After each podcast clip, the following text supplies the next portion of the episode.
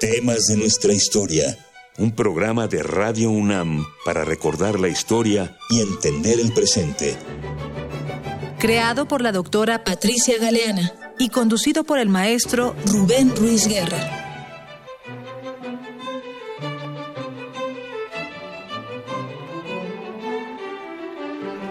Buenos días, bienvenidas todas, bienvenidos todos a una nueva emisión de temas de nuestra historia un espacio que Radio Universidad Nacional Autónoma de México nos ofrece para que aprendamos un poquito de nuestra historia.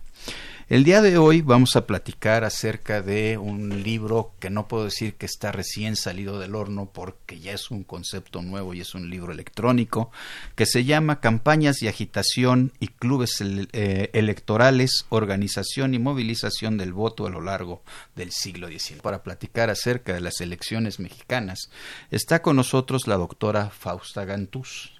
Ella es investigadora del Instituto de Investigaciones Dr. José María Luis Mora, que se ha cortado en el habla coloquial al Instituto Mora.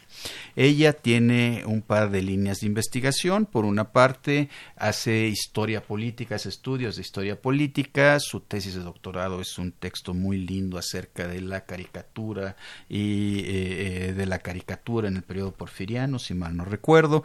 Y también tiene una línea de trabajo acerca de historia regional. Entonces son dos líneas que se retroalimentan, avanzan, en fin.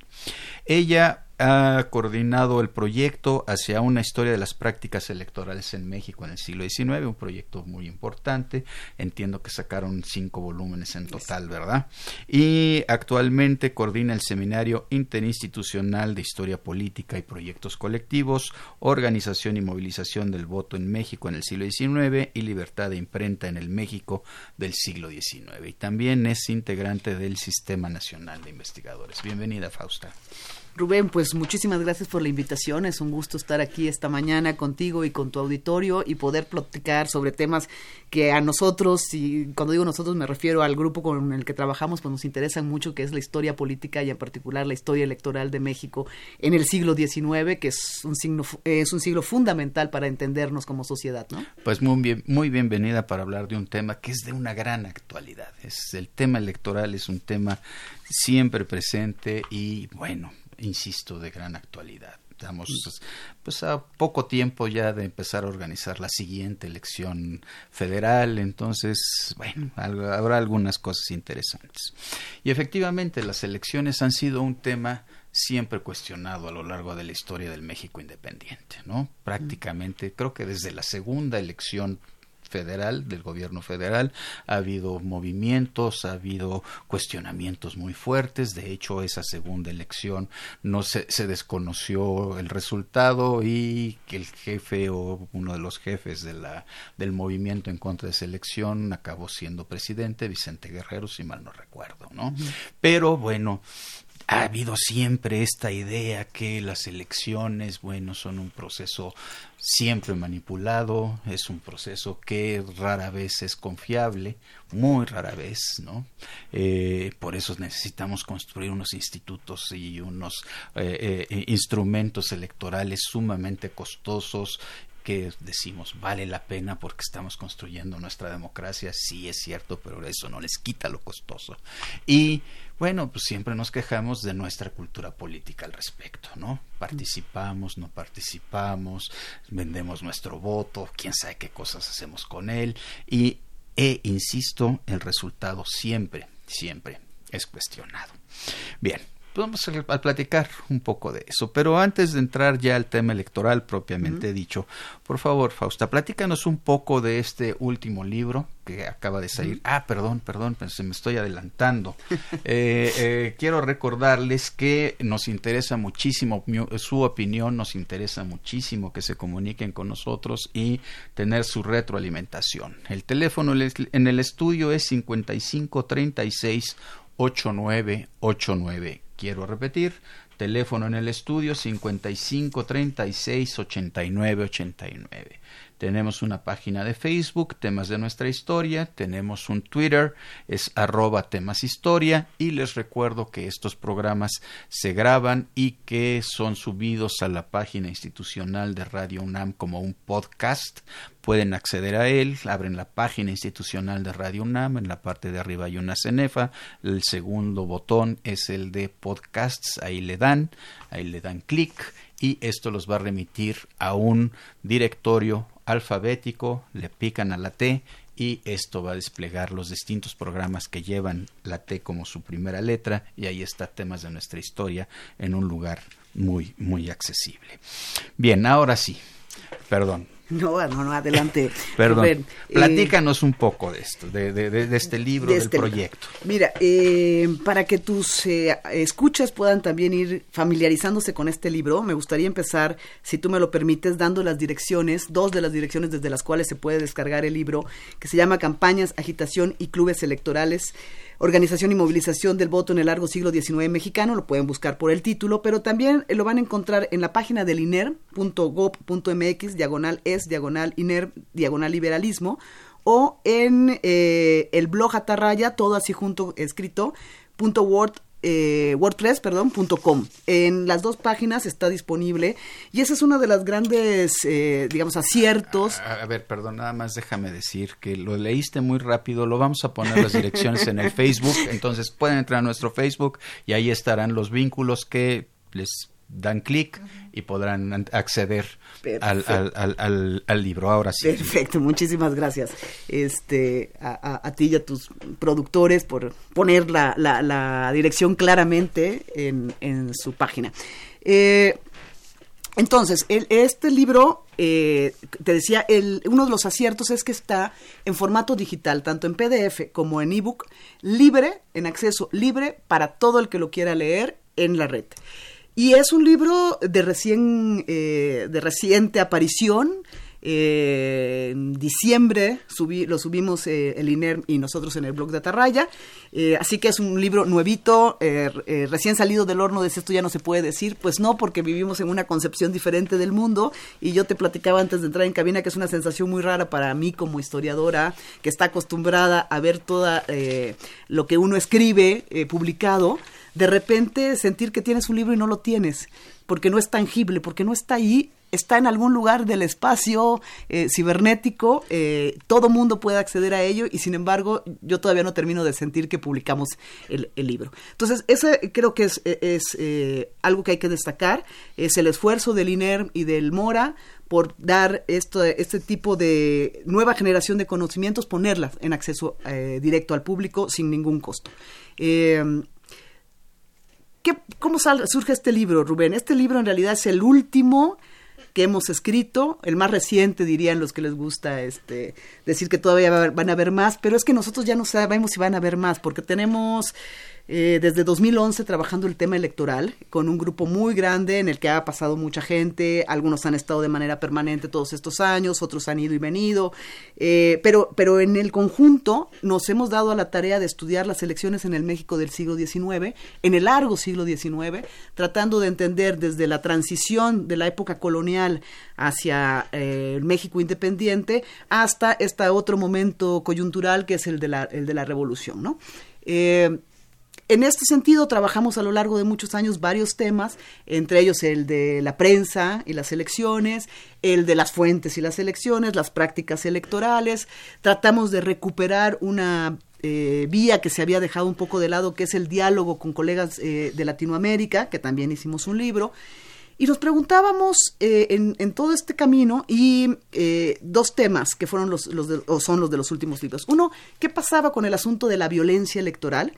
Que es el libro anterior a este que todavía está editado en papel, que nos permitió hacer estudios eh, para tratar de entender qué papel jugaba la violencia en el contexto de las elecciones. Pero nos dábamos cuenta que nos hacía falta algo y es entender cómo se votaba, quién votaba, cómo se movilizaba ese voto. O sea, quién votaba, eh, cómo se votaba, lo habíamos estado investigando, pero quién movilizaba ese voto, cómo se organizaban. ¿Habían campañas, no habían campañas? ¿De qué se trataba? ¿Cómo la gente se enteraba de que habían votaciones? Y nos dimos a esa tarea un grupo de 12 personas, que son las que finalmente están aquí eh, eh, en, el libro, que van a encontrar sus capítulos para tratar justo de ir entendiendo cómo se fue desarrollando la lógica electoral en relación con la movilización de los votantes en el siglo XIX. O sea que lo que vamos a ver no es el proceso electoral mismo, sino todo esto que viene previo, que es quién habla con quién, quién junta electores, quién hace para que los lleven en la, en la carreta de redilas a votar, todo ese tipo de cuestiones. Estaríamos hablando de eso, ¿verdad? Estaríamos hablando, sí, de, cómo se van construyendo. En, México hay la idea, eh, y eso lo construyó un poco la historiografía por revolucionaria, de que la campaña de Madero, de Francisco y Madero, fue la primera campaña electoral en México. Y en realidad es la primera campaña de corte moderno electoral.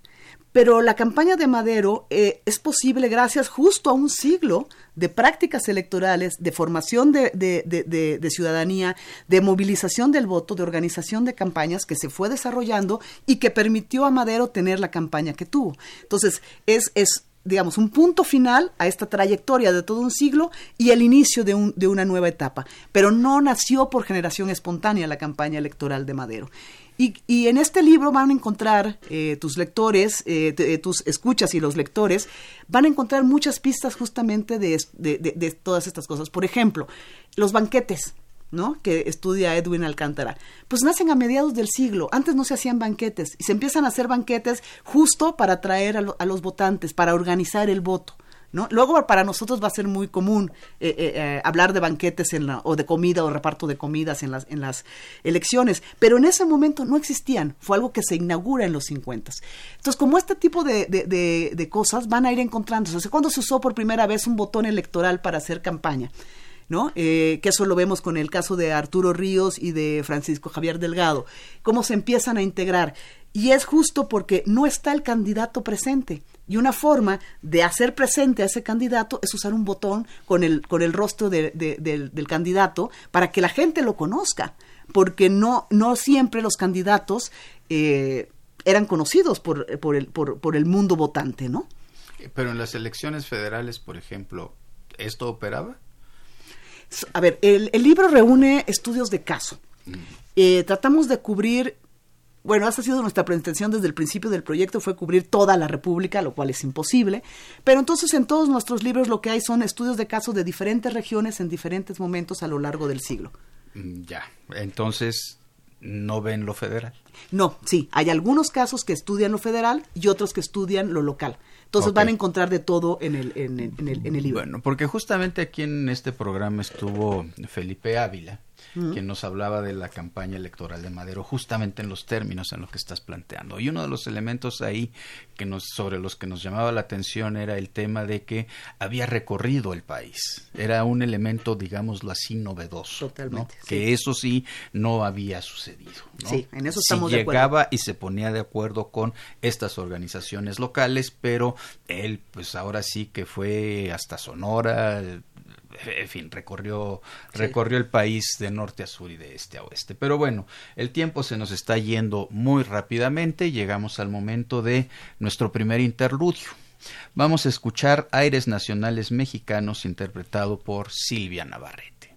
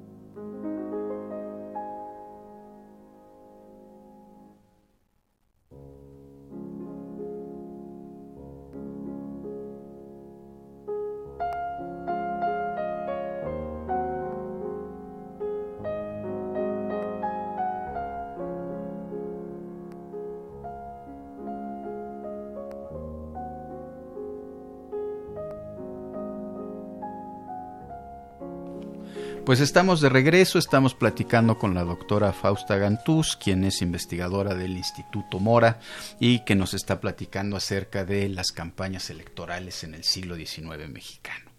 Y aquí la pregunta es, ¿cuándo empiezan las campañas electorales? ¿Cuándo empiezan las elecciones, mejor dicho, en el siglo XIX. Dijiste mexicano, pero en el libro creo que hay un capítulo que habla de algo antecede a lo mexicano. Cuéntame un poco. Claro que sí. Eh, en todos los libros eh, logramos que participara, bueno, no en todos, pero en la mayoría, en el de Fuentes, en el de Prácticas, en el de Violencia y en este, eh, Matilde Souto, que como tú sabes es una historiadora que hacía historia económica colonial, y nosotros coqueteamos con ella hasta que logramos atraerla a la historia política eh, pero justo en su periodo eh, de, eh, de, colonia, de fines del siglo XVIII, siglo XVIII, finales del siglo XVIII, y has resultado una experiencia muy interesante porque lo que muestra es que las elecciones, en sus distintos trabajos, lo que muestra es que las elecciones ya existían desde el periodo colonial. Pero no era el periodo colonial un régimen absolutista,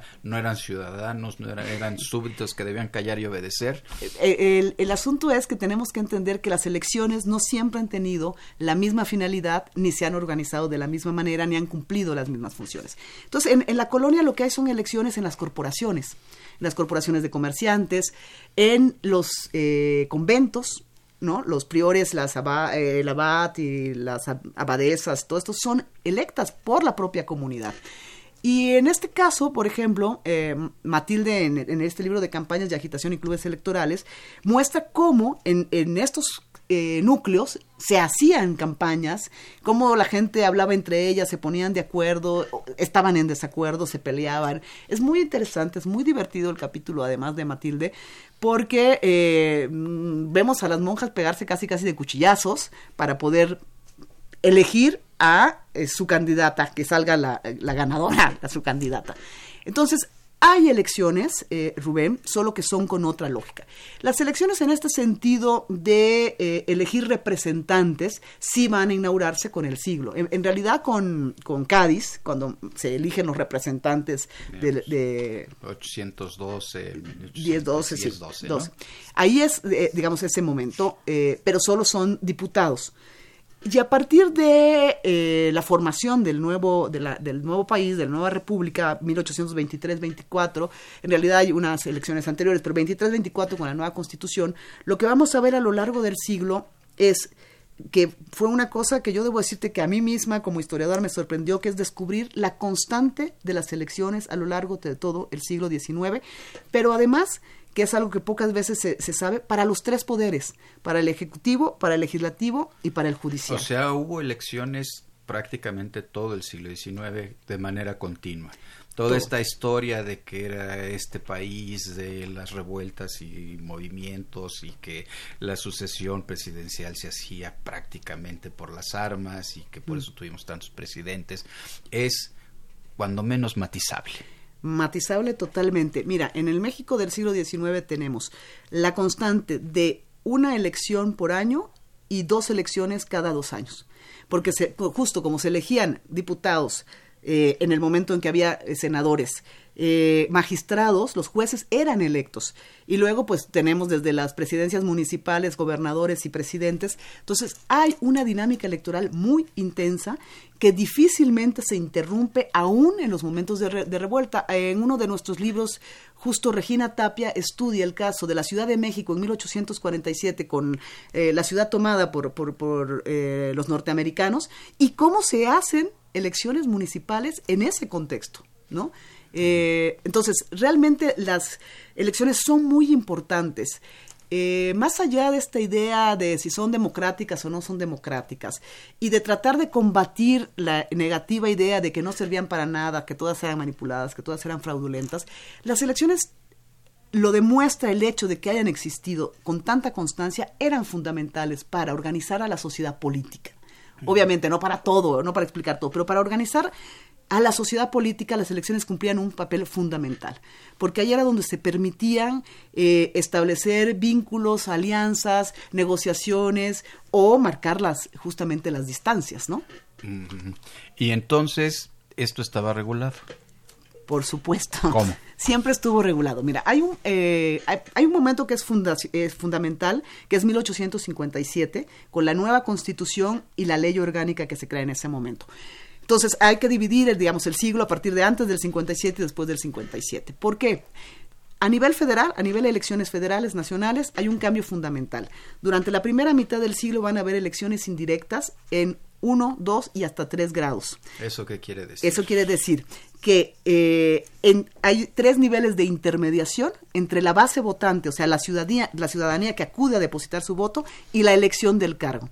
Quiere decir que eh, tú, Rubén, yo, Fausta, no, porque en el siglo XIX no votaban las mujeres, eso ahorita lo hablamos si quieres, en el, eh, eh, vas a ir a votar tu voto, a depositar tu voto para elegir a un elector, que ese elector se va a reunir con otros electores en colegio electoral y van a elegir a otro elector que a su vez va a elegir a quién va a asumir el cargo. ¿no? E- Este, son los niveles de intermediación. ¿Qué cambia con el 57? Cambia que el nivel de intermediación va a ser solo uno. Hay votaciones indirectas en un solo grado para elegir presidentes, senadores y diputados federales.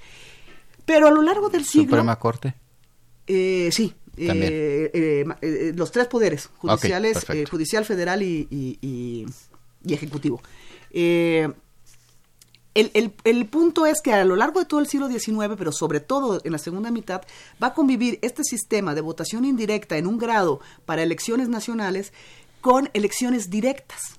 En muchos de los estados se van a instrumentar elecciones directas para elegir ya sea presidentes municipales eh, o sus gobernadores. La diferencia es fundamental. Eh, es el votante quien elige a quien va a ocupar el cargo, es la votación directa. El votante elige a un elector que es quien va a elegir el cargo en la votación indirecta, ¿no? ¿Quién manejaba la elección? Eso es otra cosa muy interesante. En- Entender que las instituciones que tenemos hoy nos costaron dos siglos y que el siglo XIX es fundamental. En el siglo XIX las elecciones las organizan los ayuntamientos. Son realmente los encargados de eh, aterrizar el proceso a nivel eh, eh, de ras de suelo, digamos. Ellos son los encargados de formar comisiones electorales, sacar las convocatorias, hacer la distribución territorial eh, eh, para la votación, armar los padrones electorales y eh, celebrar las elecciones. Luego de eso, las los resultados de las elecciones se turnaban a los gobiernos de los estados y los gobiernos de los estados la turnaban al Congreso Nacional. Ese es como el, el caminito que seguían las elecciones. Pero los que organizaban las elecciones eran los ayuntamientos Ya, que a su vez eran electos. que a su vez eran electos, por supuesto. Claro. ¿sí? Y lo hacían, eso es otra cosa muy importante. eh, la ciudadanía siempre participó en la organización de los, de, lo- de los, de los comicios, de los sufragios. ¿Por qué? Porque el ayuntamiento obviamente no se daba abasto. Si uno, los padrones se levantaban manzana por manzana. Eso quiere decir que había una persona que iba casa por casa checando quién vivía ahí, qué edad tenía, etcétera, y eso lo hacían los ciudadanos. El, el- el ayuntamiento designaba, te decía, a ver, Rubén, tú vas a ir a, a- a levantar la manzana 1. Y entonces la gente, los ciudadanos, participaban en el proceso de levantar los padrones y, levan- y participaban en el proceso de la instalación de las casillas. Eso implica una enorme movilización de un chorro de personas que hemos dicho hasta hace muy poco que no tenían cultura cívica. Exacto. El siglo XIX es el, el siglo de la formación del ciudadano. Ya. con una profunda cultura cívica y hay una preocupación en eh, los diferentes actores políticos porque esto se, se, se desarrolle y se fortalezca. Finalmente las elecciones eran muy importantes, sí porque legitiman, pero también porque permiten la interacción entre la clase política y la ciudadanía, ¿no? Y entre los diferentes miembros de las clases políticas. Entonces, eh, ¿hubo participación? Sí, en, en otros de los libros, en el libro de prácticas electorales, justo vemos todas estas cosas. Porque hay la idea de que, ah, bueno, la, la- la- elección es manipulada porque los, a- los del ayuntamiento hacían todo. No, pues no lo hacían todo. El del ayuntamiento designaba un ciudadano que iba y levantaba un padrón. Entonces, eh, no eran los únicos responsables las autoridades. Es una eh, eh, relación compartida e implica la participación, por un lado, en la organización y por el otro, de la- en la votación de la ciudadanía, ¿no? Ya. Y entonces, Bueno, esa- me, me- surgen muchas preguntas y tengo tantas en la cabeza que de repente no sale ninguna. A ver, entonces esto implica sí que hay un cierta, una cierta idea de ciudadan- ciudadanía. ¿Había restricciones para el ejercicio de esa ciudadanía? Mira, es, es un tema súper interesante, lo hemos visto también en los libros eh, que hemos hecho, que es quién es ciudadano, qué es un ciudadano. Hay dos tipos de ciudadanía en México como hasta la fecha. La ciudadanía que conceden los estados a sus, a, a sus habitantes y la ciudadanía a nivel nacional, que todos somos mexicanos. En ese sentido, en México hubo prácticamente todo el siglo XIX una especie de sufragio universal amplio, pero masculino. ¿Quiénes eran eh, ciudadanos? Eh, a partir de la Constitución del 57, aunque fue casi todo el siglo igual, eran ciudadanos los varones mayores de 18 años si eran casados y de 21 si eran solteros, con la restricción de que tuvieran un modo honesto de vivir. Esa fue la única restricción que pervivió a lo largo del tiempo.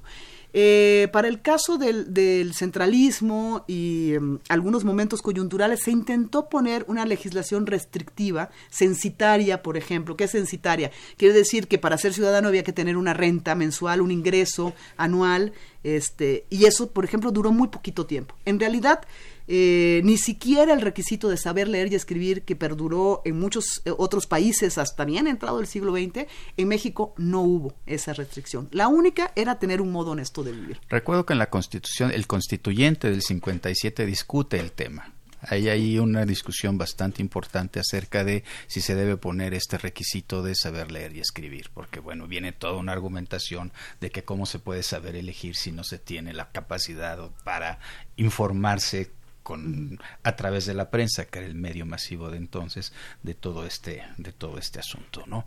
Pero bueno, vamos a adelantar un par de minutitos la lectura de la cápsula, por favor, para poder entrar justamente en este tema.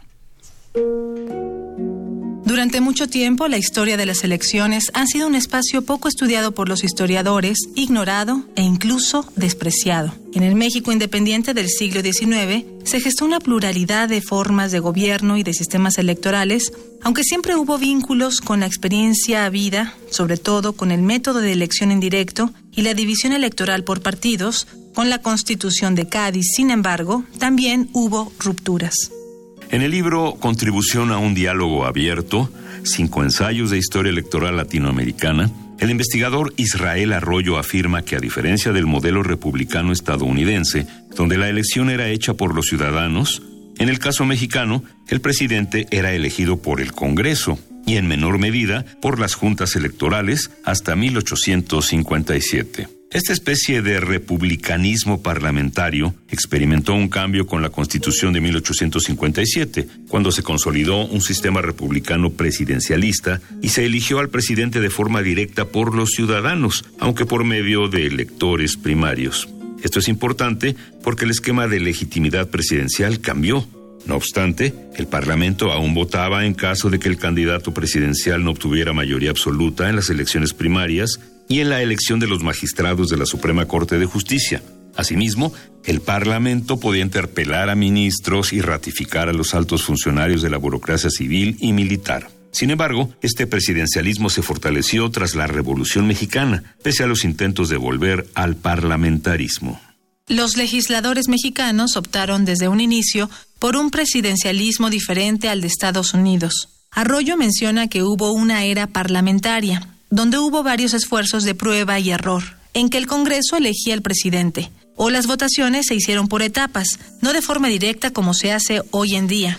La construcción del presidencialismo mexicano fue un proceso gradual, situado más en los avances centralizadores del sistema político mexicano de los años 20 y 30 del siglo XX. Por lo tanto, el presidencialismo, más que explicar la forma de gobierno de la primera mitad del siglo XIX, debe ser explicado en sus orígenes y desarrollo histórico.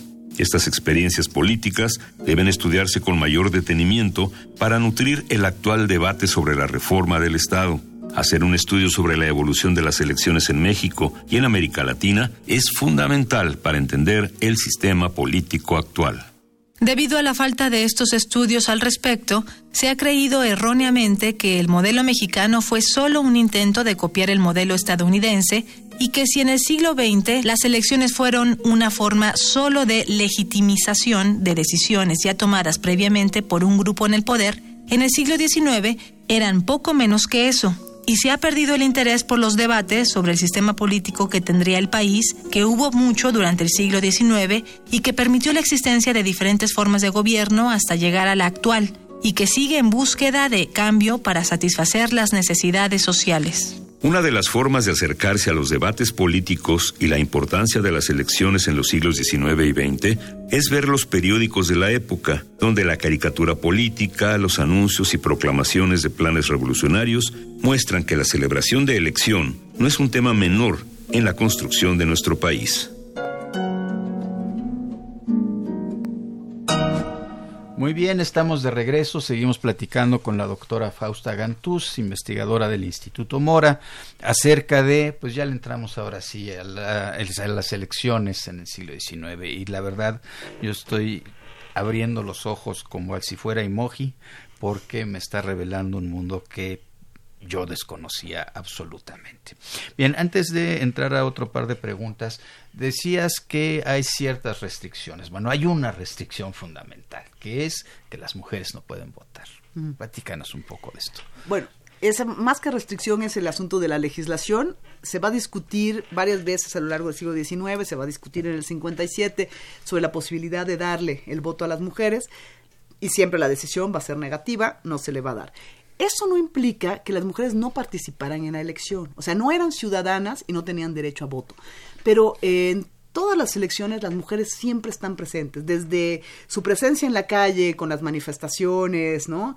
Hasta eh, formando clubes eh, de electorales o mandando cartas a los, a, los políticos. O sea, la, la, mujer estuvo presente en el espacio público político.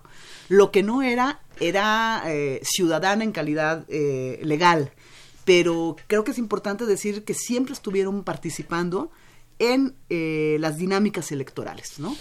Bueno, no es exactamente electoral, pero por ejemplo, cuando se está discutiendo el artículo 15 de la Constitución del 57, que es algo que toca muy de cerca a los mexicanos todavía ahora, que es el tema de la religión, hay una serie de manifestaciones, que así se llaman los documentos, que envían mujeres al constituyente para defender la intolerancia religiosa. Bueno, entonces la lectura siempre inmediata es las manipuló el curita para decir que no tiene que defender eh, la religión que las protege a ella de las barbaridades que hacen los varones, ¿no? Pero bueno, esa es, esa es otra historia, pero bueno, estamos hablando entonces de distintas formas de participación en lo político, aun cuando un derecho que ahora consideramos fundamental, que es el del voto, todavía no, no lo tiene. ¿no? No, lo tenía, va a ser hasta 1953 cuando se dé en México, eh, pero, pero lo importante que, que, que, entienda el auditorio, que entendimos nosotros, es no tienen derecho a voto, pero son actores políticos. Las mujeres son actores políticos. Esta idea de que siempre son manipuladas es parte de una idea de poner a la mujer eh, siempre en el papel de menor de edad que necesita la presencia de un hombre para poder actuar. Y no es cierto, nosotros vemos mujeres actuando por sí mismas, luego se va a ver en el mundo de la prensa también la participación de las mujeres. Entonces, entender que las mujeres son agentes fundamentales de las dinámicas políticas, aunque no tengan voto. Perfecto, esa es una idea muy, muy importante. Bueno, ya que estamos hablando de que participan y todo esto, vino a mi mente el hecho de que, por ejemplo, en el periodo de la República Restaurada, que según don Daniel Cosío Villegas es el gran florecimiento de la vida política ciudadana, de la libertad de participación, en buena medida la libertad de prensa, todo este tipo de cuestiones. Y este, este eh, embajador norteamericano, pues resulta que un día de elecciones sale a visitar las casillas y pues no las, no, no las ve, ya no digas llenas, sino más bien vacías, ¿no? Y recuerdo también alguna caricatura de la Huizote, ¿no? Con así los funcionarios de la casilla casi dormidos sobre la silla y sobre la mesa y las telarañas por ahí. Entonces sí había participación. Estas son no sé, tergiversaciones, simplificaciones, generalizaciones acerca de algo que sucedió momentáneamente, ¿qué eran? Había participación, digamos, claro. para el proceso. Para el proceso, claro, Rubén. Mira, eh, primero voy a hablar de la caricatura porque no puedo sustraerme a las debilidades que una tiene. Y es, eh, la caricatura tiene a su favor que puede decir cualquier cosa y no tiene que probar nada. ¿No? Entonces siempre hay que tener como reservas frente a la caricatura. Eh, la caricatura no es información porque mucha gente piensa que es información y no, la caricatura es una opinión, es una opinión de un grupo, porque finalmente está representando eh, a ese grupo que está haciendo el periódico, la revista, lo que sea, eh, y una posición política. Perdón, una extrapolación, ¿sería como el equivalente a las redes sociales ahora? Eh, más o menos, solo que aquí sí buscan incidir en el ánimo del lector, de el lector, eh, políticamente, en términos políticos, ¿no? Bueno, en el ámbito en el que se, se, estudia la caricatura. También, ¿no? La caricatura, eh, no, la caricatura es la que busca esa, tener esa incidencia. Y eh, está fuertemente encaminado. El, el asunto con las redes es que no hay un autor claro muchas veces detrás de esto. Y aquí sí, hay un periódico que está detrás. No, a, veces el, caricaturista no firma, es anónimo, pero sí hay un periódico que está detrás. Y sabemos, a partir de ese periódico se pueden reconstruir eh, eh, los grupos ¿no? de poder que están detrás, las redes, etcétera. Entonces, yo diría que no son exactamente, son parecidas, pero no exactamente a las, a las redes actuales. Pero sí lo que buscan es crear una idea y transmitir esa idea sobre un proceso. Eh, luego, nosotros cuando empezamos este proyecto nos propusimos algo muy claro, que era trabajar con eh, documentos de archivo, de archivo municipal, estatal y nacional, y no con prensa. ¿Por qué? Porque la prensa presenta siempre una visión sesgada, tú lo acabas de decir. Eh, y sin embargo, el primer libro que sacamos del proyecto fue sobre prensa y elecciones, porque en el camino nosotros lo que nos resultaba muy importante es que viéramos a la prensa como un actor político, no como se le pretende ver como una fuente prístina que este, ahí está la verdadera información de lo que pasó. No, todo lo que está en los periódicos como hasta el día de hoy está sesgado, está manipulado, está orientado, como lo queramos eh, decir. Entonces, en las batallas entre grupos políticos, uno de los elementos, uno de los argumentos era descalificar las elecciones. ¿Y cómo se descalifican? Pues diciendo hay ausentismo, no hay participación, no hay voto. Ahora, nosotros estamos acostumbrados a unos niveles de votación en el siglo XX, finales del XX y principios del XXI del 60, del 70, del 80%. Sí, bueno, esos no eran los niveles de votación en el siglo XIX. Pero dentro de los marcos de niveles de votación a nivel internacional, y estoy hablando de Brasil, de Argentina, de Chile, de Francia, de España, estábamos en el mismo porcentaje más o menos. ¿Cuál es el porcentaje? Pues varía entre un 4% y un 8% de la población de, de, la población que no es el padrón votante. Acordémonos que el padrón votante pues reduce el, tamaño de la población. Entonces, en los márgenes de votación que habían a nivel internacional en el periodo, México estaba dentro, dentro del estándar, digamos, ¿no? No es cierto que había mayor ausentismo que en otra parte. También es un siglo en el que tenemos que estar claros, se está formando una cultura ciudadana, se está formando una cultura cívico-política.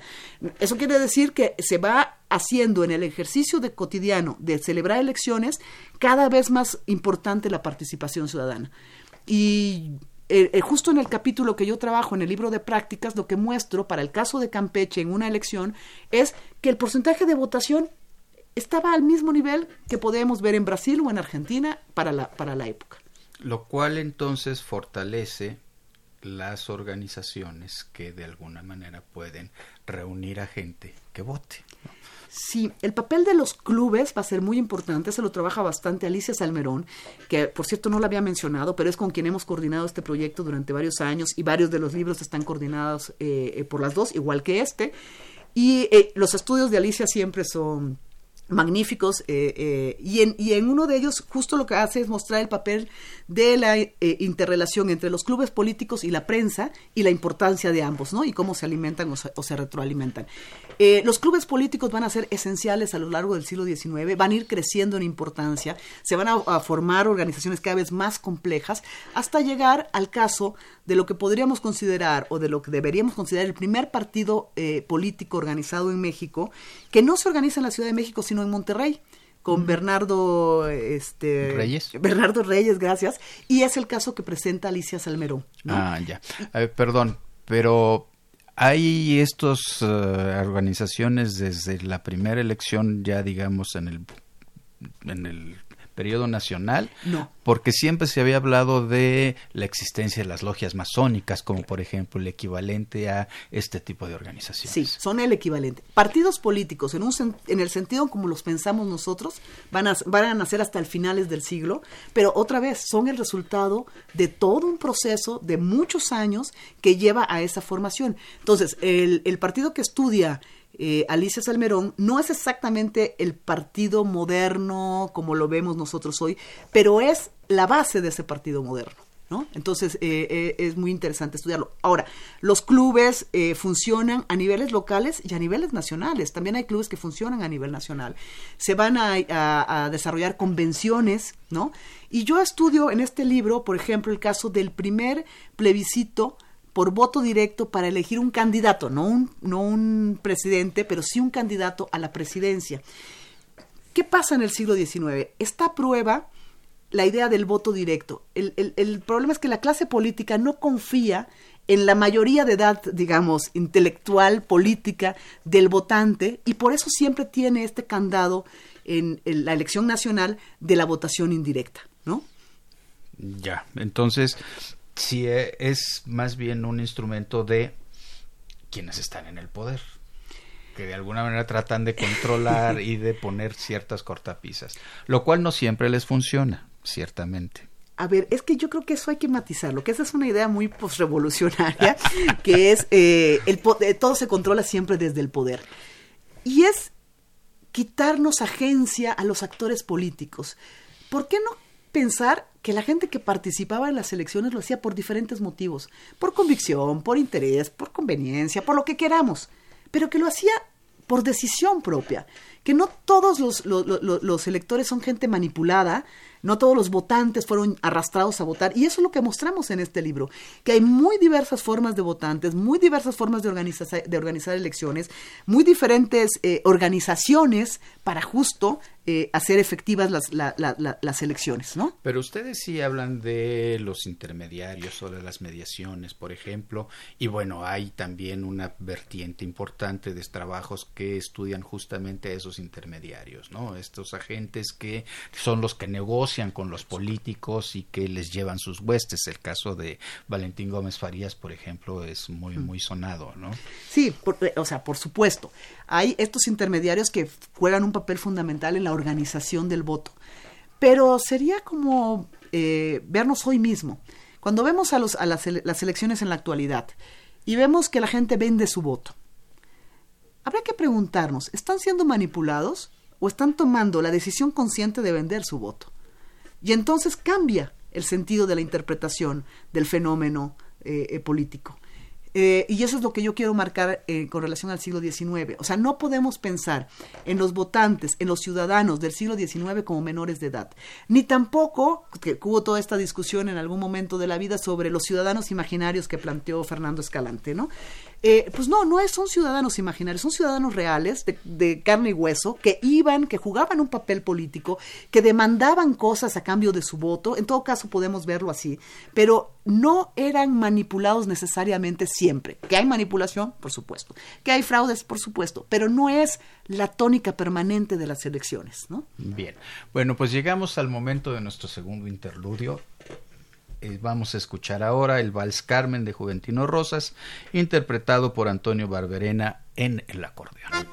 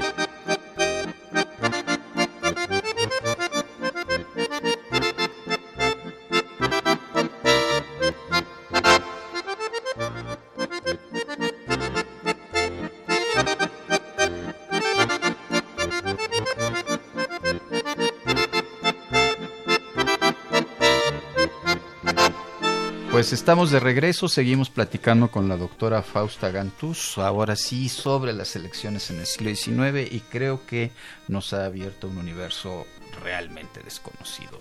Muchas gracias, doctora.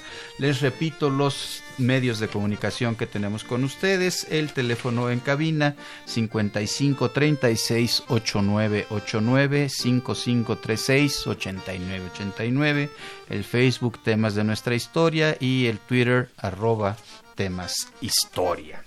Pues bien, entonces la hipótesis de trabajo, bueno, lo que les ha resultado de la investigación, mejor dicho, es que hay una vida muchísimo más activa en términos de participación política, en términos de organización de elecciones, en términos de expresiones de ciudadanía, ¿no? Entonces eso, eh, eh, eh, bueno, parece ser que es bastante claro a partir de lo que ustedes han encontrado, tanto a nivel federal como en el nivel de los estados, ¿no?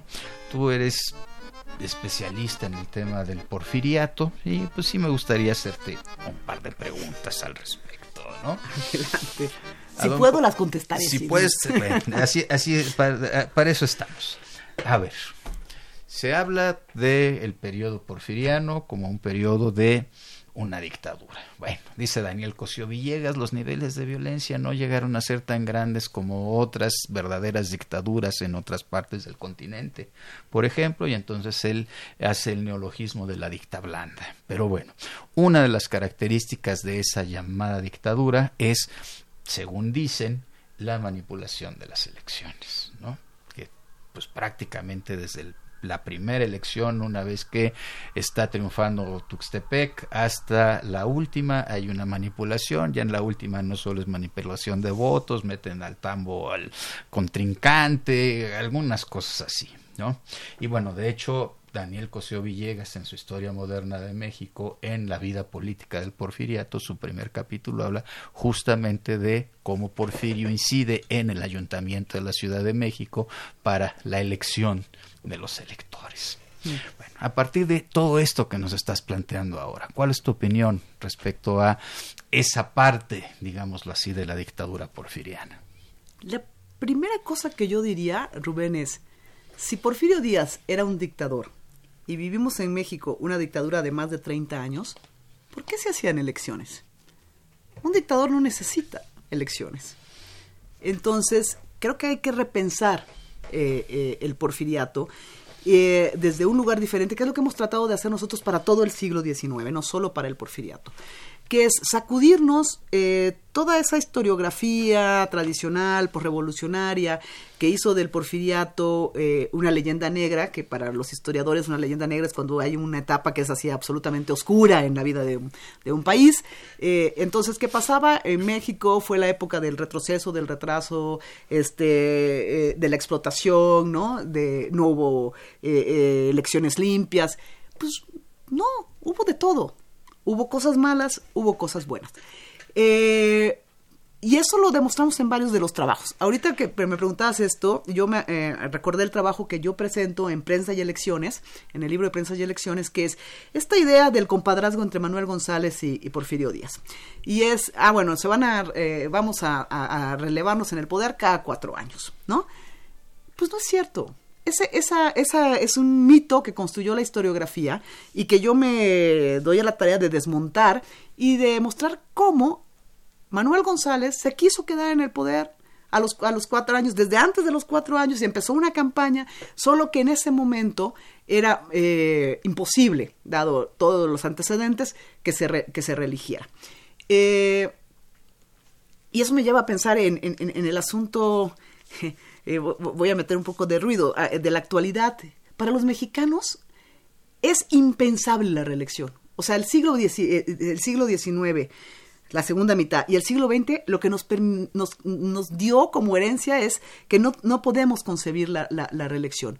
Y entonces cosas como las que están pasando ahorita, eh, que no voy a entrar en esos detalles, nos mueven a, ruido, ¿no? en fin, el punto es que las elecciones cumplían un papel fundamental. Aun cuando hubieran elecciones de un solo candidato, eso no supone que no hubieran muchas negociaciones en el momento eh, de ir construyendo esa, esa, candidatura, digamos, eh, entre grupos políticos. Alrededor de, de Porfirio Díaz hubieron al menos tres o cuatro grupos políticos fuertes, que son obviamente el de Bernardo Reyes, el de los científicos y el de los gobernadores del sur, ¿no? Ahí tenemos tres grupos políticos con Joaquín Baranda, que se están disputando el poder. O sea, no está en duda quién va a ser el presidente, pero sí desde, bueno, luego cuando se crea la vicepresidencia, pues, se van a pegar hasta con la cubeta para, para elegir al, al, al, vicepresidente. Y todos esos grupos van a estar siempre jugando un papel muy importante en la definición de las elecciones y en los pesos y contrapesos alrededor de poder. Y además algo que no hemos mencionado, Rubén, y ya se nos va a ir el programa, que es la relación centro-regiones. El poder de las regiones en México en el siglo XIX es fundamental para poder entenderlo. Y, esa, y las elecciones permiten construir justamente esas relaciones, esos vínculos centro-región, ¿no? Sí, entonces estamos hablando de la elección también como un instrumento de negociación política. Totalmente. La clase política para llegar al momento de la elección tiene que haber pasado por una serie de negociaciones, acuerdos, de repente un poco sin posiciones, que fue lo que sucedió en 1903-1904, la imposición de la vicepresidencia de Corral, pues es clarísimo que, bueno, ahí Porfirio no quiso soltarle nada a sus opositores. Sus opositores aún dentro del mismo grupo científico, porque los científicos ya estaban así pidiendo que soltara más la rienda y que ya institucionalizara al país. Pero bueno, como dijiste, el tiempo se nos está yendo, tenemos varias preguntas y bueno, pues vamos por ahí. ¿Qué tanta participación, Daniel Gómez, perdón, de Álvaro Obregón, qué tanta participación tuvo la prensa como el hijo del aguizote? ¿Cuál fue su papel? Eh, ¿Quieres que vaya respondiendo a las sí, preguntas? por Brevemente, bueno, trataré de ser breve. A ver, eh, yo soy de la corriente que piensa que la prensa en el siglo XIX es muy importante, es fundamental, pero no es determinante. O sea, la, la prensa juega un papel político y en esos términos tenemos que estudiar y pensar la prensa. El Hijo del Aguizote es un periódico entre otros periódicos. Y otra vez, ha sido el siglo XX el que construyó esta idea del Hijo del Aguizote como el gran referente de la prensa crítica, pero no es el único y eh, su capacidad de impacto tampoco podemos medirla, está, está limitada, eso sí podría decir, ¿no? Siempre está limitada la capacidad de impacto de la prensa en el siglo XIX. Bien. Eh, Rosario Velázquez de la Gustavo Amadero durante el porfiriato fue la formación política nacional, no lo considero una dictadura como lo vivimos hoy en día, como la que vivimos hoy en día, perdón. este, bueno, yo creo que hay que repensar el término dictadura, tanto para, la, para aplicarlo en la historia como para aplicarlo en la actualidad. Hay que repensar qué estamos diciendo cuando decimos dictadura, ¿no? Perfecto. Jorge Sánchez, de la Benito Juárez. ¿Hubo algún cambio o modificación estructural en las elecciones tras el sufragio femenino o solo significaron más votos para contar? Y nos dice qué interesante programa.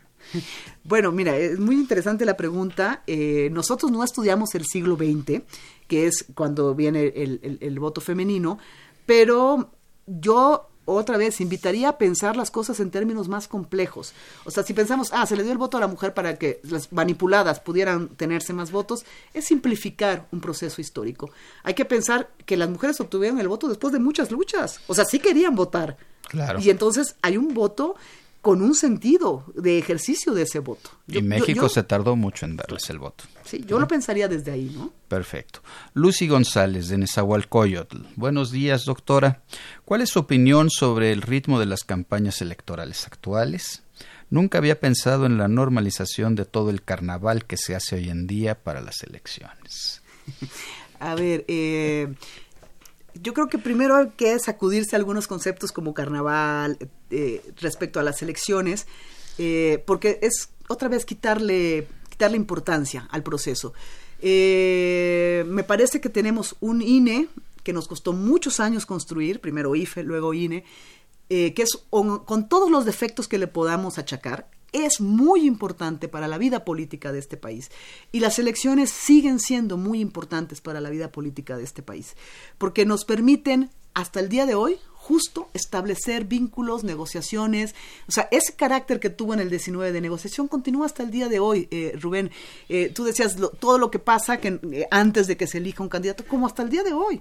Todo eso que pasa en los partidos, que pasa en otros ámbitos que nosotros como ciudadanos no alcanzamos muchas veces a ver, pero que está definiendo el sentido de las elecciones. Entonces yo diría, respecto de los ritmos, habría que repensarlos, pero que es muy importante conservar al INE, y lo digo con toda claridad, eh, frente a los ataques presidenciales, hay que defender a una institución que nos garantiza la elección, tan nos la garantiza la, limpieza no voy a meter las manos al fuego, pero la alternancia política es eh, de, grupos políticos es una muestra clara de que el INE, el IFE antes, el INE hoy, cumplen un papel muy importante, ¿no? Bueno, habría quien podría decir que la alternancia se daba dentro del PRI antes, aquella teoría pendular de que en un momento estaba Lázaro Cárdenas y luego Ávila Camacho y luego después de Alemán venía Ruiz Cortines y López Mateos, así como este péndulo que iba de un lado a otro. Pero con sellos políticos eh, diferentes, no